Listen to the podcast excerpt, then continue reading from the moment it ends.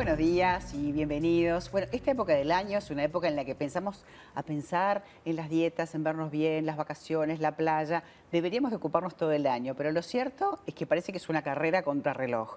Muchas veces los estereotipos de las redes sociales, el, no sé, la belleza perfecta, pueden ser y pueden atacar este, a nuestras emociones, porque en definitiva la frustración de no poder conseguir ese estereotipo de la belleza puede generarnos un problema. Un problema grave como son los trastornos de la conducta alimentaria. Por eso hoy tenemos una especialista, la psicóloga Julia Alderete, gracias por acompañarnos. Un parte, parte del equipo, ¿eh? porque venimos hablando de este tema, es un tema muy importante sobre todo en los adolescentes, pero cada vez se ve más en niños y también en adultos, ¿verdad? Sí, sí, sí, afecta a todas las edades, sin lugar a dudas, pero sí es alarmante que la edad de inicio es cada vez más temprana. Claro. Por eso es importante esta es una época complicada. y ¿De alguna manera se pueden activar eh, conductas de este tipo? justamente como, como anclaje con el momento del año, con, con, este, con estar flaco, con hacer una dieta flash y no conseguir los resultados, ¿no? Porque claro, esas dietas que bajas rápido después recuperas rápido también. Exactamente, ¿no? Este, aparte de, como bien decías, esta altura del año donde todos empiezan a preocuparse ya o por hacer actividad física o si sienten que tienen algunos kilos de más o la mirada del otro que nos hace algún comentario en relación a nuestro cuerpo, que a ver, siempre digo, ¿no? Querer vernos bien y sentirnos bien, obviamente que es bueno y es sano, siempre que lo hagamos de esa forma, ¿no? Con conductas sanas y de la mano de un profesional que avale determinados cambios quizás en lo que refiere a nuestros hábitos alimenticios. Claro, aparte de verse bien para uno y también poder manejar ese equilibrio de la aceptación, que es muy difícil en los adolescentes. Exactamente, es, es, muy difícil y bueno, ellos son muy vulnerables a la mirada del otro y a cualquier tipo de comentario que se reciba. Sumado a la presión que tenemos culturalmente, que ahora vamos a empezar a escuchar el llegar al verano, esa frase que pone mucha presión y que en realidad no hay que llegar a nada, ¿no? sino querernos, aceptarnos y valorarnos como somos. Pero ese comentario muchas veces puede ir de la mano de empezar dietas o ejercicios, ¿no? que vuelvo a decir, es bueno siempre cuidarnos y llevar esa alimentación y ejercicios de forma sanas. El tema es cuando se cruza esa línea. Claro, ¿cuándo empieza a ser patológico? ¿Cuándo es el momento de hacer una consulta que, digo, de repente, no sé, si te pasa con un hijo, con una hija, prestar atención para hacer una consulta pertinente. Totalmente. Yo siempre digo es que la línea es muy delgada, ¿no? De que lo que es sano y lo que no lo es. Pero algo que lo define es cuando se vuelven conductas obsesivas, cuando ya la vida de la persona empieza a girar en torno quizás a las rutinas de ejercicio, a los hábitos de alimentación, se priva de ir a determinados lugares porque hay otro tipo de comidas que por su cuenta quitó ¿no? de lo que es su alimentación. Claro, capaz que la vida social, los cumpleaños, las fiestas, donde sabes que te vas a tentar. Exacto ya, ya pasa que hacen, este, evitan de repente... Exactamente, una conducta característica de los trastornos alimenticios es el, aislamiento, ¿no? Empiezan, son esas personas que las empezás a invitar a salir a una reunión, a un cumpleaños, o reuniones familiares, ¿no?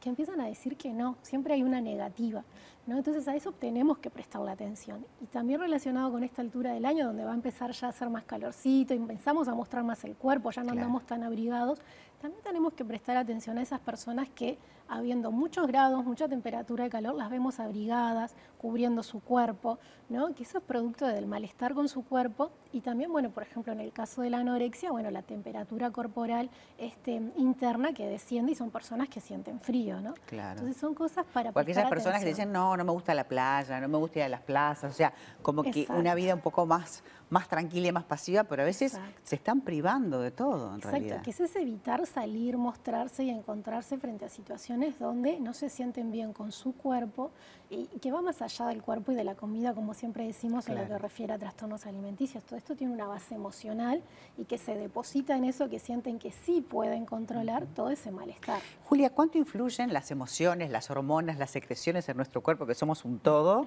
Cuando estamos mal o no nos queremos o no nos gusta, nos afecta a este, también de alguna manera, nos impacta en todo lo que tiene que ver con este tipo de salud este, para comer? Sí, claro que sí. La parte emocional es un pilar de lo que es los trastornos alimenticios, ¿no? Como siempre digo, eh, el vínculo con la comida o con el cuerpo nos ayuda a tapar toda la parte emocional que nos afecta, ¿no? Este, por eso insisto en la importancia de eh, prestar atención a lo que decimos, ¿no?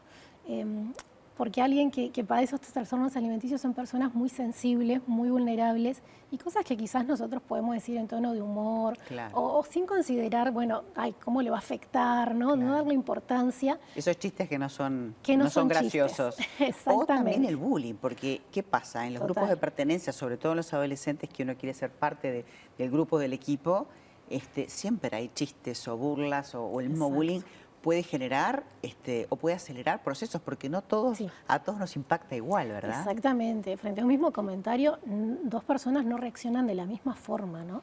Ahí depende, bueno, la autoestima, situaciones, vivencias, quizás ya comentarios anteriores en relación quizás si es un bullying corporal, ¿no? Este, y siempre hablo de esto, ¿no? Son personas con baja autoestima, eh, con bajo nivel de frustración, ¿no? de tolerancia a la frustración. Y son esas personas que, vuelvo a insistir, son personas muy sensibles, donde comentarios que quizás nosotros decimos, ay, ¿cómo pudo afectar? Es una pavada de repente. y son cosas que no se charlan. Hay como una especie de negación, ¿no? No lo van a salir a contar, mira, a mí me pasa esto, porque se sienten vulnerados, se achican y queda por esa. ¿Qué podemos hacer para ayudarlos? ¿Cómo llegamos a la consulta y de repente como como adultos o como padres? ¿Qué podemos hacer? Bueno, siempre lo importante es eso, ¿no? Habilitar el diálogo, habilitar la escucha desde un lugar amoroso, ¿no? Este, yo siempre digo, límites amorosos, ¿no? Esa es la mejor forma de acercarnos, porque si uno ya va quizás juzgando o desde el lugar del enojo, la persona se cierra más, entonces es mucho más difícil, ¿no? Entonces acercarnos siempre desde ese lugar, habilitar al otro, decirle que uno siempre va a estar, que cuando necesite hablar uno va a estar y siempre ahí a refugiarse y apoyarse con profesionales que sepan del tema, ¿no? Siempre este, adquirir una consulta, acceder a una consulta por cualquier duda o cualquier preocupación, porque a veces yo digo, estas conductas quizás una o dos veces, digo, no pasa nada, ¿no? El tema es cuando esto se vuelve una rutina, ya y eso que decías de los comentarios, a veces hasta los papás hay que orientarlos, porque no lo hacen de maldad, pero de repente justamente ponen el dedo en la llaga en algo que no está bueno y uno nunca jamás haría algo malo para un hijo, ¿no? Exactamente, un, papá nunca va a hacer algo con, esa intención de lastimar a, su hijo, ¿no? Pero sí, por ejemplo, no hablar de cuerpo ni de comida, porque somos muy, muy de hablar del cuerpo, quizás no somos tan conscientes. Y esta, esta, problemática lo que hace es eso, ¿no? Poner sobre la mesa algo que en realidad inconscientemente, de manera cultural, lo tenemos tan arraigado. No, y además las redes sociales son un aliado para atomizar este, a los jóvenes de tener que parecerse a ser como. Exactamente. Y eso, eso no ayuda, ¿no? Hay que decirles que hay que aceptarse y que no, no. O sea, es importante eh, quererse y ser único, ¿no? que se sientan queridos por lo que valen y por lo que son. A veces por querer conformar al otro empieza esta carrera eh, contratiempo, ¿no? Exactamente, que el valor está en uno. Más ¿Puede, terminar en adicciones esto también? Eh, sí, bueno, los trastornos alimenticios tienen conductas adictivas, ¿no? Y muchas veces aparecen otras que se van sumando a, esto, ¿no? Por ejemplo, el consumo de alcohol o de otras sustancias. O diuréticos, o cosas que pueden ayudar. bueno, eso es todo un tema para hacerte la consulta. Yo siempre digo que es un placer hablar con alguien que es especialista en este tema, porque te va a poder orientar, que además trabaja en conjunto con nutricionistas como para poder orientar en presencia y también online, que eso es una maravilla porque llega a, todo a, todas partes del país. Llegamos a todas partes. Muchísimas gracias por venir a hablar de este tema, que es un tema candente en el momento justo además. ¿eh? Gracias a ti.